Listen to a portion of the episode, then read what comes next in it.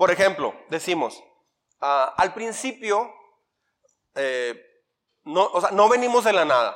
Dios hizo la creación. Pero el hombre desobedeció a Dios. Y el hombre ah, no acató una orden que Dios le había dicho que era muy importante.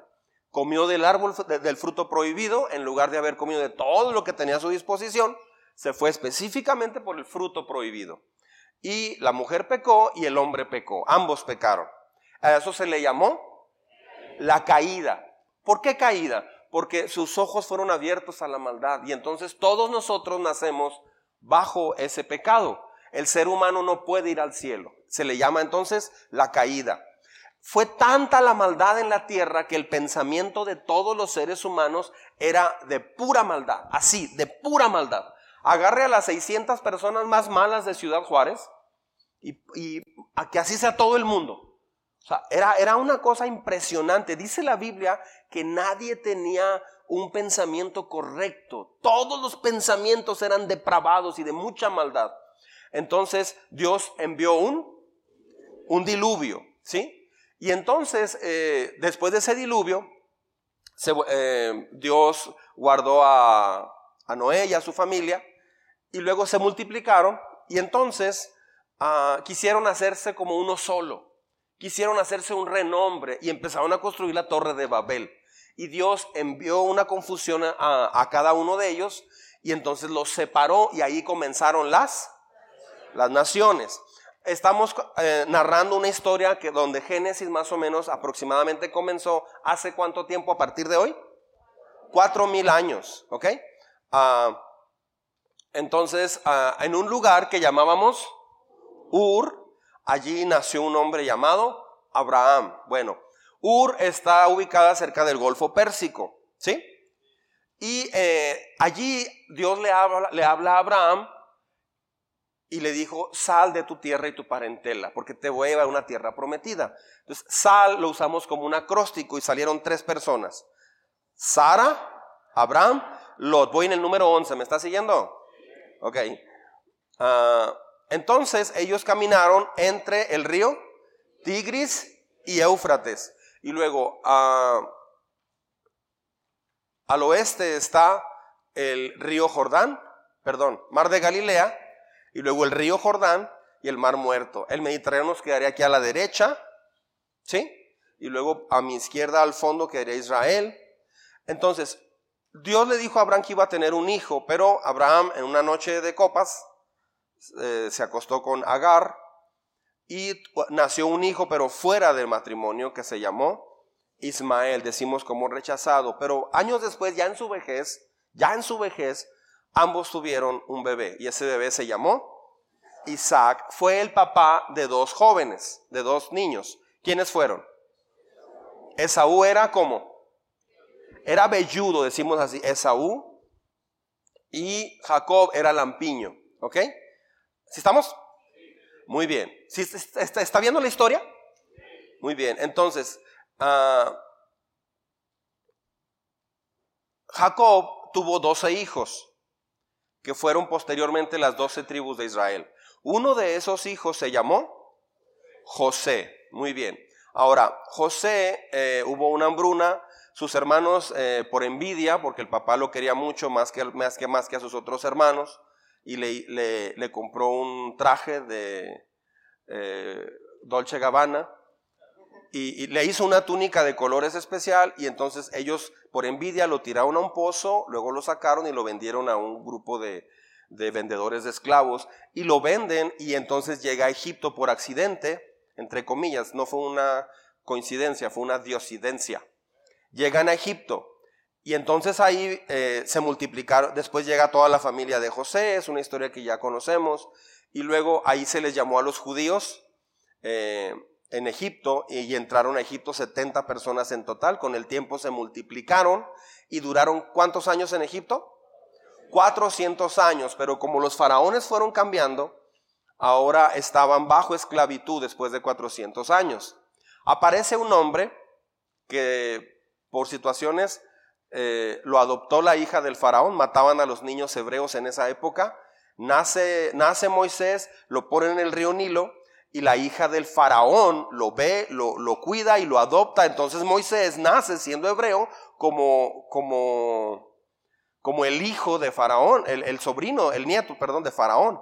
Entonces aparece Moisés y con el tiempo Moisés entiende quién es y quién es su pueblo, se da cuenta que no es hijo de la hija de faraón y él renuncia a ese privilegio. ¿Sí está conmigo? El año próximo, Dios mediante, vamos a tener una serie de Moisés profunda. ¿Recuerda la serie de David que vimos en el 2022? Fue una buena serie, creo yo. Esta va a ser de Moisés más profunda, va a estar buena, no se la va a perder. Casi entrando el año la vamos a dar, ¿ok? Este, y Moisés fue a Faraón, a, su abuelo, bueno, fue, a Faraón y le dijo, deja ir a mi pueblo. O sea, se pasó al pueblo de, Israel. Y Faraón le dijo, no, entonces Dios envió diez plagas para liberar a su pueblo. ¿Y la última plaga cuál fue? Fue la, la de la muerte de los primogénitos, pero les mandó celebrar la Pascua. ¿Sí? Este, ¿Sí me está siguiendo? Ah, salieron entonces de Egipto finalmente y Dios hizo un milagro abriendo el mar rojo y luego cruzaron el mar rojo y el ejército egipcio que venía detrás de ellos cuando iba a la mitad se cerró el mar y murió todo el ejército egipcio. Ah, la arqueología dice, eh, muestra, eh, hay un museo nuevo en Egipto que es de los más completos del mundo. Hay muchas partes que han rescatado de esa parte del Mar Rojo, este, de un ejército egipcio muy grande. Entonces la arqueología siempre ha ido corroborando la Biblia. Muy bien. Y luego llegaron a un lugar llamado monte Sinaí. Ahí Dios les da los diez mandamientos que le llamamos la ley. ¿Sí, están conmigo hasta ahí? Luego les dijo instrucciones específicas para hacer un tabernáculo donde iban a, iba a enseñarles a tener eh, cómo, cómo aprender de Dios, cómo adorar su nombre y sobre todo cómo ofrecer sacrificios. ¿Por qué sacrificios? Porque eso ya Dios les estaba enseñando que en un futuro eh, iba a pasar algo muy importante. Es como cuando a un niño le dicen, mira, si, recoges tu cuarto y barres, barres el pasillo, te compro una paleta. El niño tiene cuatro años. Ok, papá. Desde ahí le empiezas a enseñar a trabajar y le compras la paleta. Se la puedes comprar, le compras, tenga, hijo, 100 paletas, pero si eres prudente, le enseñas a trabajar. Este, la niña tiene su, su juego de té. Y eso no es feminismo, ¿eh? Este, tiene su juego de té y, papi, vamos a jugar al té. ya te ¿Quieres azúcar? Sí. No, no, azúcar no. ¿Quieres leche? Sí. ¿Quieres esto? Sí. Ya, o sea, empieza a jugar a eso. ¿Por qué?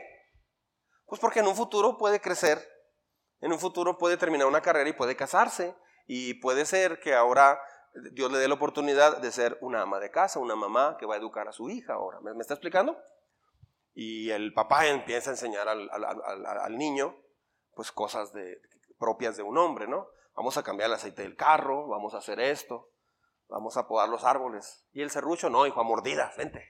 O sea, este, entonces eh, em, empieza todo ese proceso, ¿no? Bueno, Dios así les está enseñando, les está enseñando eh, a través de repetición que en un futuro iba a venir el Mesías, que era Dios mismo, a dar su vida por, por, toda la humanidad. Ya Dios estaba diciendo y programando en el corazón del ser humano no puedes agradarme, no puede por sí mismo el hombre agradarme, no puedes guardar los diez mandamientos. ¿Y entonces para qué no los dio? Si no podemos guardarlos, ¿para qué no los dio? Para que te des cuenta que tienes un, un corazón caído, que estás en pecado. Para eso te dio ese, e, esa ley. ¿En serio así tan malo es Dios? No, no es malo. Es para que te des cuenta que no puedes por ti solo entrar al cielo. Hay una sola forma de entrar al cielo, es a través de Jesucristo. Muy bien. Entonces, les dio cómo hacer el tabernáculo y luego nombró allí en el 33 levitas y sacerdotes, er, eran personas dedicadas completamente al, templo, al servicio de Dios. Y luego eh, ellos iban a celebrar qué? Dos cosas. Sacrificios y festivales. Todos eran para recordar justo eso que iba a hacer Dios en un futuro. Ahora, en el número 35 llegan ellos a un lugar y allí contaron cuántos hombres iban a, pueden ir a la guerra. ¿Por qué? Porque recuerde que Dios los iba a llevar a la tierra prometida. ¿Me está siguiendo? entonces, primero en la tierra prometida ya había tribus que estaban allí, pero Dios tenía, Dios los iba a expulsar de allí, entonces ah, tenían que tener, saber cuántos hombres de guerra tenían.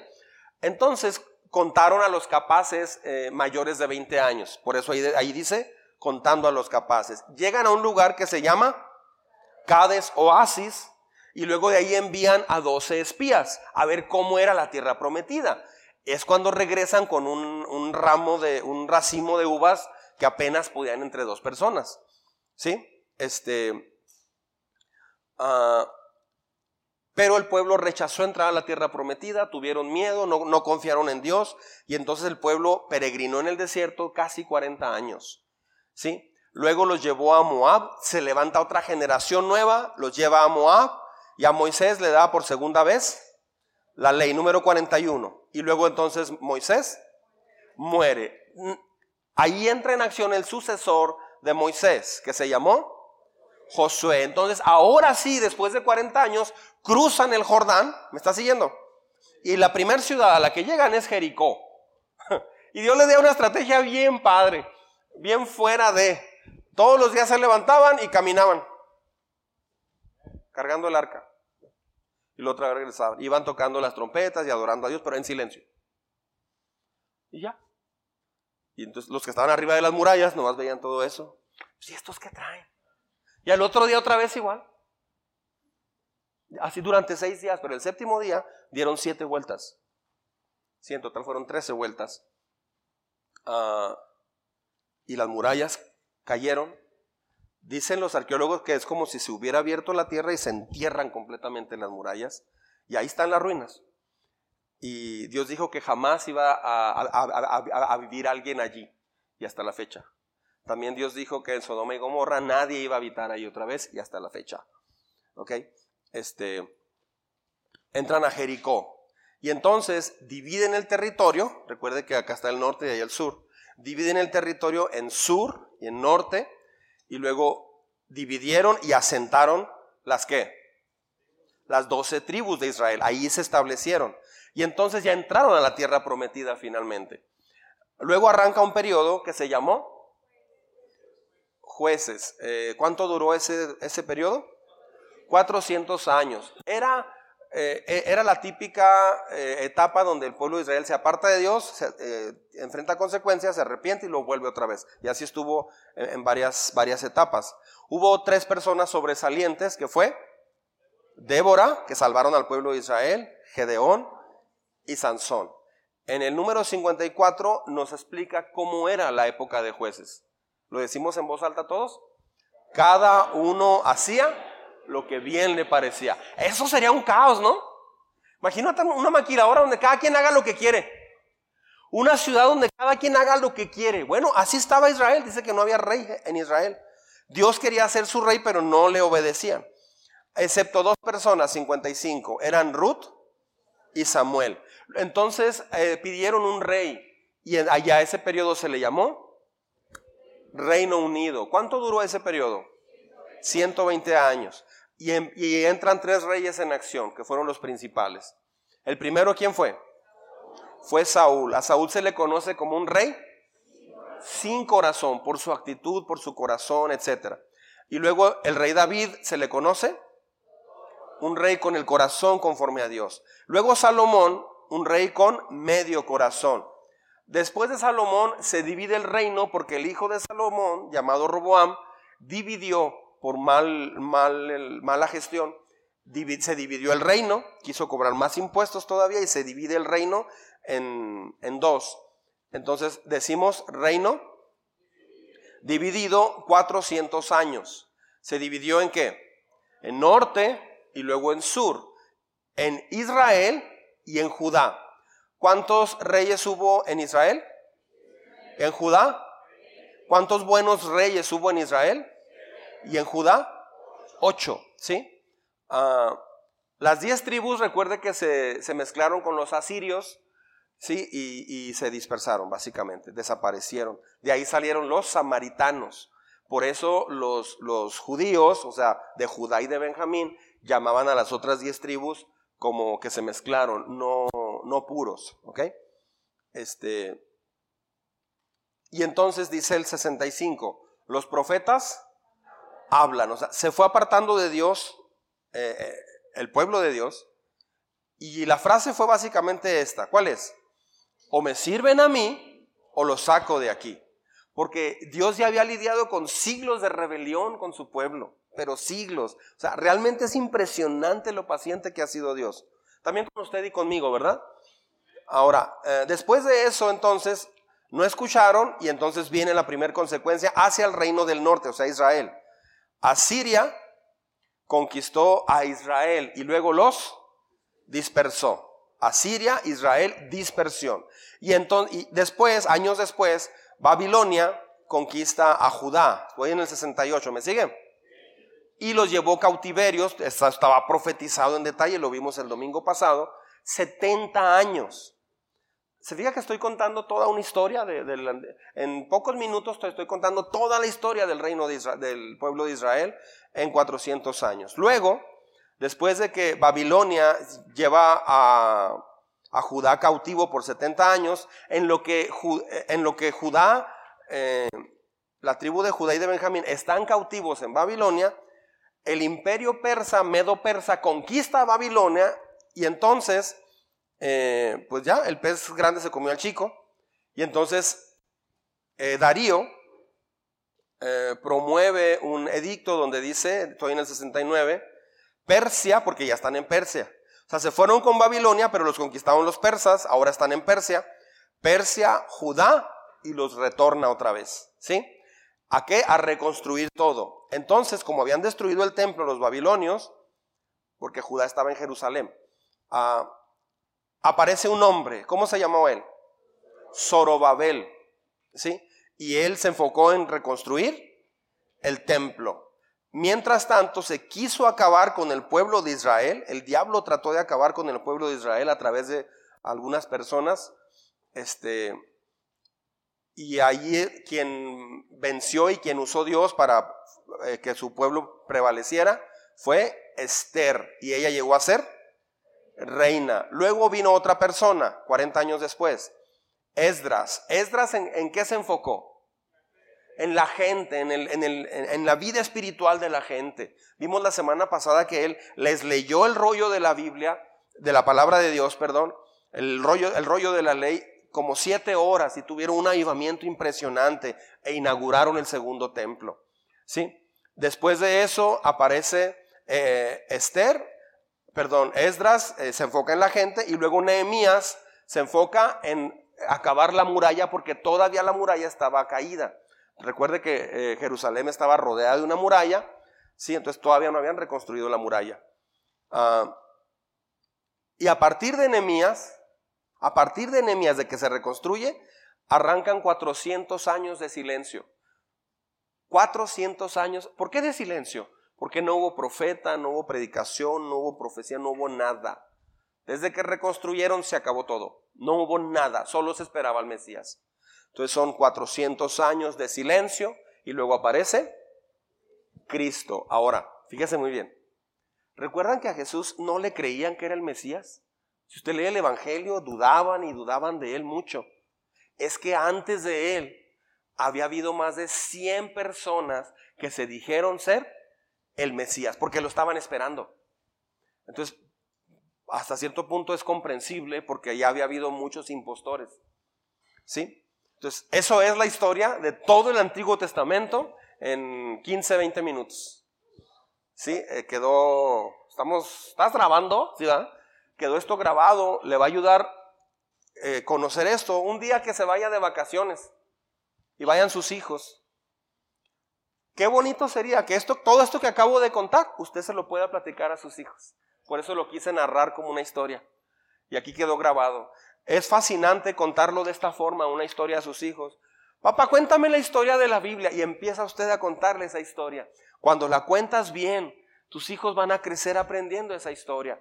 No los vaya a aburrir ni los vaya a condenar. Y entonces, como eran bien desobedientes, no, no, enséñeles el amor de Dios en todo.